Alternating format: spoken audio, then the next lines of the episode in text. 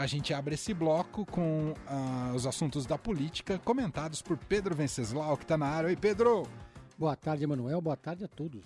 Bom, descobrimos hoje, Pedro, que Jair Bolsonaro recebeu mais um pacote de joias da Arábia, Pedro Venceslau. Pois é, bem na véspera da chegada do presidente, do ex-presidente. Será que ele vai Brasil, cancelar? Pelo jeito não, parece que a passagem está comprada. Todos os seis assessores que estão sendo pagos pelo erário público brasileiro voltam com ele de Brasília, ou seja, não vamos mais ter que pagar do nosso bolso as diárias dos funcionários a que os ex-presidentes têm direito.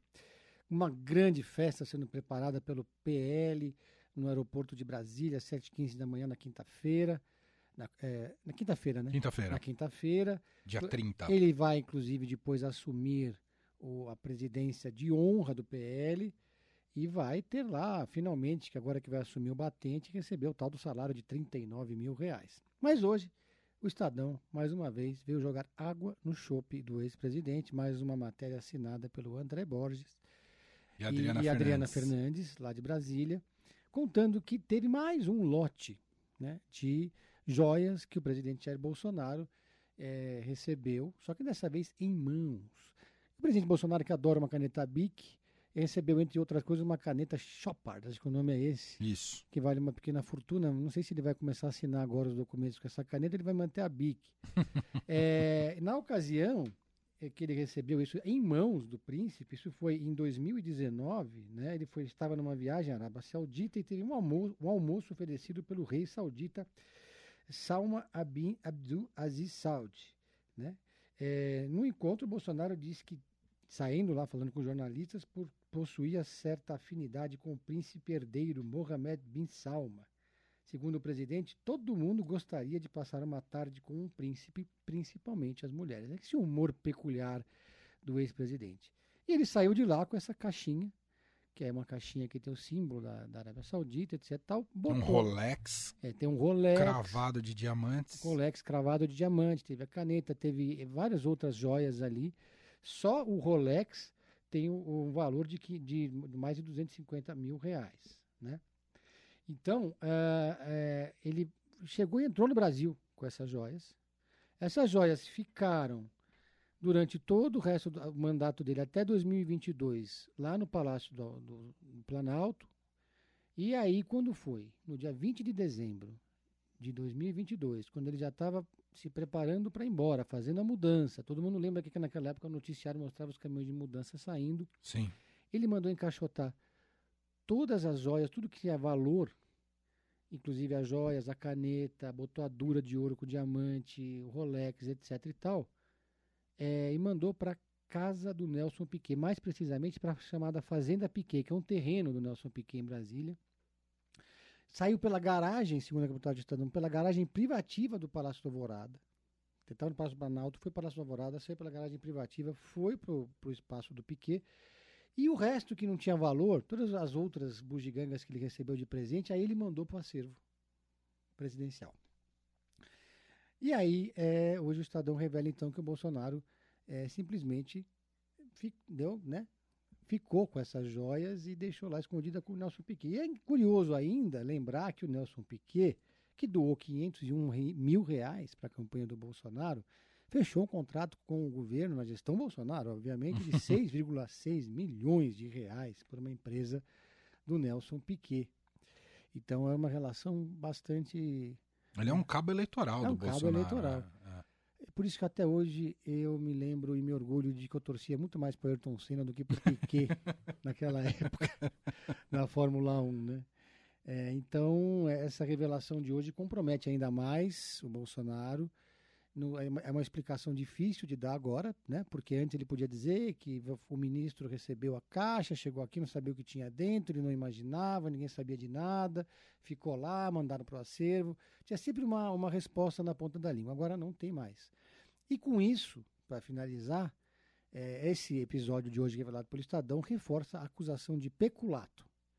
E essa acusação de peculato é a peça de resistência que o TSE vai usar para provavelmente tornar o Bolsonaro inelegível. Uhum. E, e, isso também abre caminho pra, até para prisão do Bolsonaro, mas é um processo muito mais longo, tem várias instâncias, tem direito de defesa, etc. Uhum. Agora, para os bolsonaristas fica difícil explicar esse episódio, né? Não dá para dizer que, que, Só piora, né? só piora. É. Bom, outro assunto que o Pedro vem comentar aqui com a gente é a máquina de blocos do Flávio Dino, tá toda?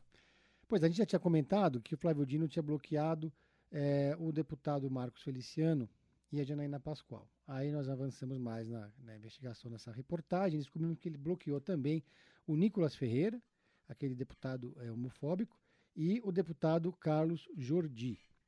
Então já tem um time de bloqueados aí pelo Flávio Dino. A reportagem do Estadão descobriu que já que existem 1.075 perfis bloqueados, que foram bloqueados na gestão Bolsonaro, mas ainda não foram desbloqueados, todos pela SECOM. E o governo Lula não revela quais são os perfis bloqueados e também não disse se vai desbloquear ou quem eles vão desbloquear. Não reverteu nada até agora. Isso são bloqueados, só, só para eu entender um pouco melhor a história, são bloqueados em que conta exatamente? Twitter. O Twitter da presidência? Do Twitter da. Não, no caso, assim, são, é, a- essas, esses 1.075 perfis foram bloqueados ali pela SECOM. Pela SECOM, É. entendi. Mas o Flávio Dino bloqueou, bloqueou no seu perfil pessoal. Pessoal. A questão é que o projeto de lei das fake news, relatado pelo deputado Orlando Silva e com apoio do governo, Uhum. inclusive do próprio Flávio Dino, proíbe que os parlamentares e outras autoridades bloqueiem seguidores. Faz É. sentido. E, e o Flávio Dino apoia, inclusive, isso. Só que o Flávio Dino está bloqueando, ou seja, se quiser fazer a faxina, tem que fazer agora. Bloqueia geral, porque depois que a lei for aprovada no Congresso, não pode bloquear mais. Uhum.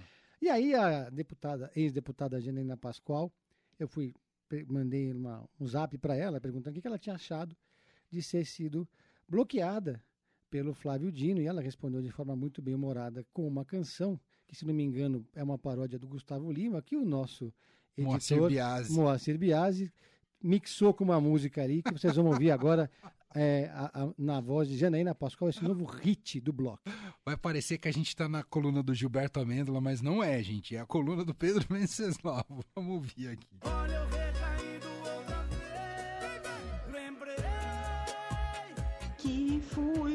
bloqueada. Não sinto mágoa, também não sinto tristeza. Olha eu chorando e dando porrada na mesa. Constatei que fui bloqueada. Não sinto mágoa, também não sinto tristeza. Olha eu chorando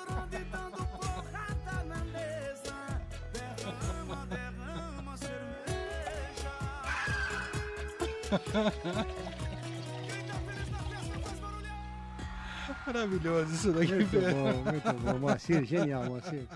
E também a Janaína, que mandou a Cantou, voz, né? Cantou pra gente aqui. Especial para a Rádio Eldorado. É, tem- Muito obrigado.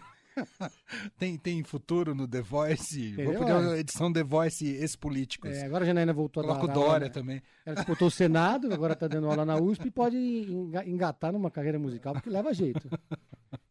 Pedro Venceslau. Ah, tem a dica do Pedro em série antes de ir embora, Pedro? Tem, pode- teve uma passagem rápida pelos cinemas, agora está disponível para locação no Now, o filme Ela Disse, que é uma outra perspectiva sobre o caso Weinstein, do, é, aquele caso que deu Ah, origem ao eu Me vi Too. muita gente recomendando. É, só no Now mesmo? Eu, eu, eu vi no Now, pode Eu ser que achei que tenha em outras plataformas Video. também. Eu paguei o aluguel, ainda eh, não, Ixi, não- Maria, vou fazer É. se arrepender? É, mas o filme é bom, é muito bom, e é especialmente bom para quem é jornalista, porque ele é uma aula de jornalismo, ele acompanha a apuração das duas repórteres que deram esse furo de reportagem, que demoliu esse sistema de assédio que, de- que protegia os produtores de Hollywood. E é um filme bastante interessante, bastante intenso. Tem aquele clima, uma pegada meio igual Todos os Homens do Presidente, Spotlight. Passa muito dentro da redação, mas tem os depoimentos das vítimas. E, é, quer dizer, é dramatizado, né? Das, Uhum. vítimas, das mulheres, que, das atrizes que interpretam as vítimas. Mas é um filme que vale muito a pena. É, tá pra alugar no Prime Video, não é liberado. Ah, tá no Prime Video também. tá? Mas pra alugar, não é, É. Não, não tá no catálogo da Então, plataforma. Now, Prime Video. Tem, tem é, Now, Google Play, Apple TV e Amazon Prime, tudo pra alugar, viu, Tudo gente? pra alugar. Tudo pra alugar, é isso. Não tá disponível em Agora tá barato. Eu paguei 14 reais apenas. Uhum, mais uhum. barato do que ingresso no cinema. Te fez lembrar aí na locadora, Pedro? Ah, tive saudade da locadora, viu? Nossa, eu adorava, era meu programa. Eu alugava seis fitas, devolvia, assistia duas, pagava multa. Pagava multa se não rebobinava a fita, dois reais de multa. Bons Excelente. tempos. Obrigado, Pedro. Até quinta-feira. Valeu!